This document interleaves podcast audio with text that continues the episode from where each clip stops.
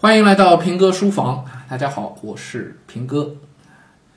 书房除了讲书呢，也可以聊点儿时事新闻。风声雨声读书声，声声入耳，家事国事天下事，事事关心啊。咱们聊的新闻呢，都跟教育行业有点关系啊。什么事儿啊？十一之后，大概就在十月十一日、十二日前后吧。多家媒体报道。韦博英语在北京的六个校区全部关停，员工工资已经连续几个月无法发放。韦博英语北京公司即将全面关停。报道发出之后，媒体稍稍一深挖，发现这不是北京的问题啊！韦博英语的上海、成都、杭州、昆明等多个地市均有类似情况发生。一时间，韦博英语破产跑路的传闻不断。跑路了吗？并没有。嗯，创始人还在，还是很有担当的。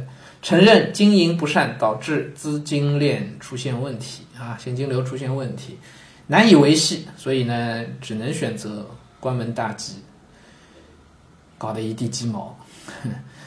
剩下的问题就得处理后事啊啊，既要对员工有个说法，有个交代吧，你得付工资吧，啊，这欠的债怎么办呢？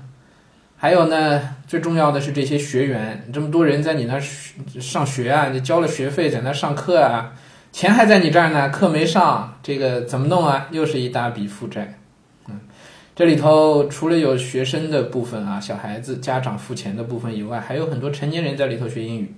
韦博英语是三个板块：通用英语、青少英语和出国考试培训啊，出国留学三个板块。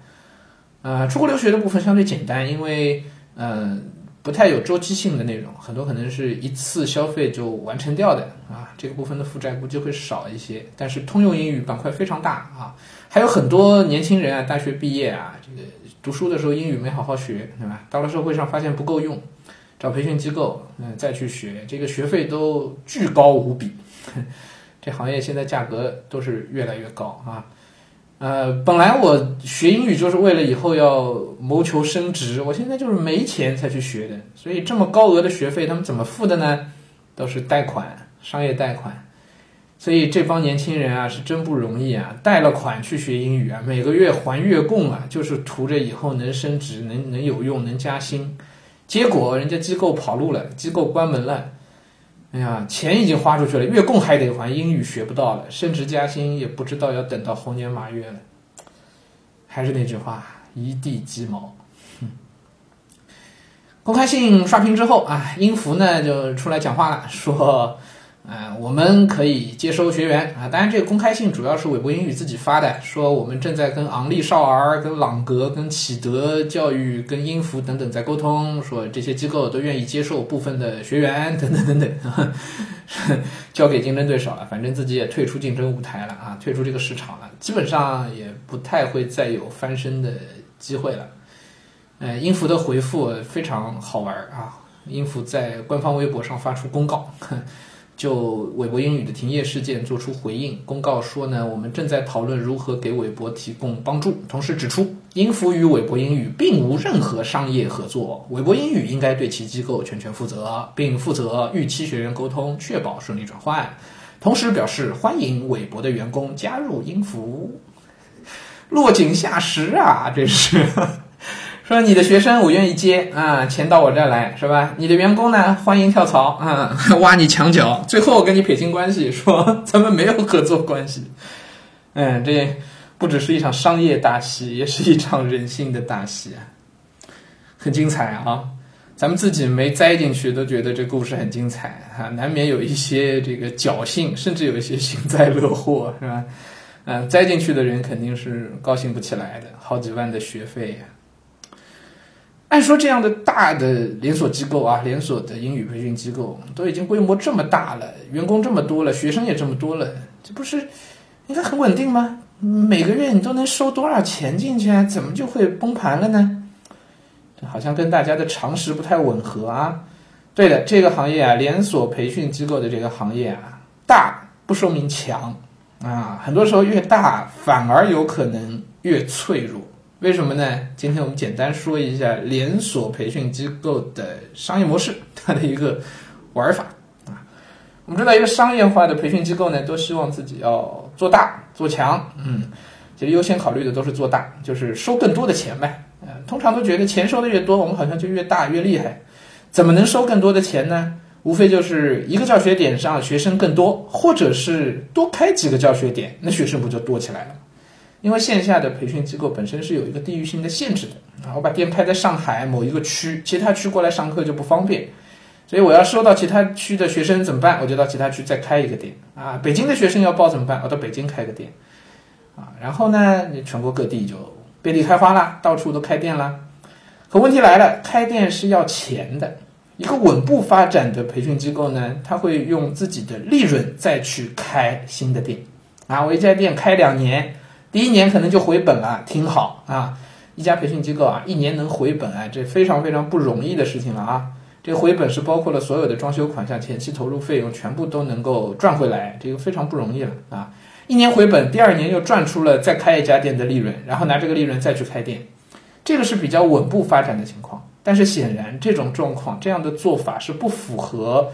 呃，所谓的做生意的啊，商业的逻辑的，因为这样的话，创始人、经营者他始终拿不到钱，对不对？第一年就回了个本，没赚钱；第二年赚到的钱呢，立马投入再生产，开新店。每年这么开店，不仅赚不到钱，而且速度太慢，一年只能开一个店，你还不能保证后一个店是不是招生招的好。所以这个行业早些年前一直是这么玩的，稳步发展。后来大家发现可以借助资本市场嘛，怎么办呢？融资开店。啊，投资人给钱，我们开店。再有呢，他们发现还有一个好方法，哎，投资人他们给钱稀释我股份，好像成本很高。怎么样的方式资金成本能更低呢？就是拿学生交过来的学费，直接就拿去开店啊，没有变成利润，直接就开店。为什么学生交的学费不是利润呢？这里边有一个常财务上的一个常识啊，啊，一个学生付钱，他不是上一堂课付一堂课的。上完一堂课，把这堂课的钱结清，这个呢能够确认为收入了，对吧？这堂课一百就是一百，一千就是一千。可是学生交钱不是这么交的，他是一交付一年的钱啊，一次交费都是付一年的钱，一年六十多堂课啊，我只上了一节，那剩剩下的六十多节怎么算呢？这个钱我已经给机构了，对，挂在机构账上，这个东西财务上叫预收款，预收款不能确认为收入，因为你还没有提供服务。本质上讲，它是负债。用这样的钱直接拿去开店，对机构来说，从商业上讲，从财务上讲是非常划算的，因为它的资金成本很低，没有利息啊啊。比如说，我有一百万的学生的预付款，我可以直接拿这个一百万就去开店。但是我要问银行贷一百万的话，中间是会有一个利息的问题的，对吗？所以机构都愿意这么搞啊。那么这么搞下去呢，他们的做法就变成了开一家店。就尽可能的多收钱，嗯，要么是多收学生，要么是抬高单价，想方设法钱先圈进来，能圈多少是多少，圈好以后直接去开后一家店，同时就把规模做大了。这个玩法有没有很熟悉啊？前两年纷纷倒闭的各类连锁健身房都是这样的玩法，收了会员费，至于你来不来锻炼，不归我管啊，对吗？是你自己愿意交钱给我的，我觉得这简直就是智商税啊！啊，但事实上呢，正是这些交了会员费但是不去锻炼的人，养活了这么多的健身房。那么啊，教育行业雷同，连锁培训机构养活他们的是谁呢？正是那些交了钱但是又不怎么好好去上课的人，自己也没有什么学习的动力，其实啊，于是就把培训机构给养活了。培训机构都愿意看自己的这个所谓教室数，或者是规模，或者叫这个这个教学点的数量啊。早些年间，新东方和学而思啊，当时还不叫好未来呢，叫学而思啊。他们上市以后给的财报，呃，最侧重的地方就是我们有多少间多少间教室，我们新开了多少多少教室啊。哎，但是这个玩法呀，是不太可以持续的呀。为什么不可以持续呢？因为招新招新生早晚是会遇到天花板的。如果在整个行业啊，嗯。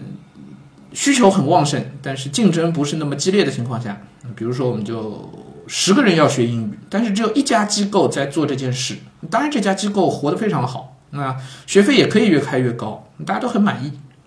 可是现在的情况是，教育行业如火如荼的正在发展当中，各类机构如雨后春笋一般的涌现出来，竞争如此激烈，但市场上。还有这样的培训需求的人，并没有巨量增加。也就是说，原来可能是十个人要学英语，现在呢，最多也就是二十个人。啊，这个增长的速度啊，需求增长的速度正在不断的变缓，增量市场越来越小，可是竞争呢，却是雨后春笋一般的越来越大，以至于每一家机构能够分到的蛋糕越来越小。那么，你再要想用原来的这个方式。快速的上规模的去开店，你就不太好拿到钱了。拿到钱以后，如果你不是用来搞研发，不是用来提升教学的质量的话，这个机构的日子恐怕就不太好过了。这个其实跟我们整体中国经济的所谓供给侧改革啊是一脉相承的。我们一直讲要去杠杆，对吧？供给侧改革，什么叫供给侧改革啊？哎，正好一起分享一下啊。啊，中国前些年的经济发展，前三十改革开放头三十年的这个经济发展，实际上是一个存量不断被释放出来的过程。就中国人民本身就有这么大量的一个消费的需求，所以呢，说的不好听，那就是傻子都能赚钱，闭着眼睛都能赚钱。只要我提供一个服务，哪怕它的这个服务或者这个商品的质量很糟糕，需求摆在那儿啊，巨量的需求、存量的需求都被释放出来，那当然我的东西都卖得出去啊。可是随着现在大家生活物质条件越来越改善之后呢，会发现，哎，好像需求端不再有这么大的一个爆发式的增长了。嗯，存量市场都吃的差不多了，增量市场又没有跟进，这个时候啊，供给端还是按照以前的需求在供给，于是呢，这个就变成供过于求了，大家的日子都不好过了。闭着眼睛赚钱的日子过去了，所以中国的 GDP 也在慢慢的往下走了，对吧？从以前十几到八点几到七点几，现在六点几啊。二零一九年第三季度 GDP 是六百分之六的增长啊，应该快看到五了。所以都在说创新，都在说供给侧改革，对吧？都在讲这些事儿。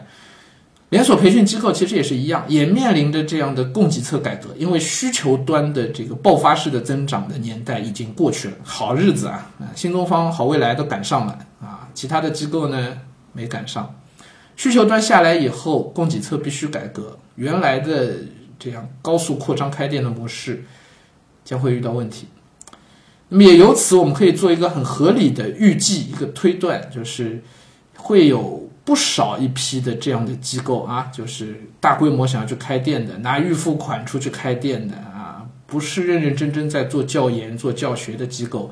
如果不能及时改变过来的话，如果不能做好供给侧改革的话，这样的机构应该还会发生像韦博英语这样的事情。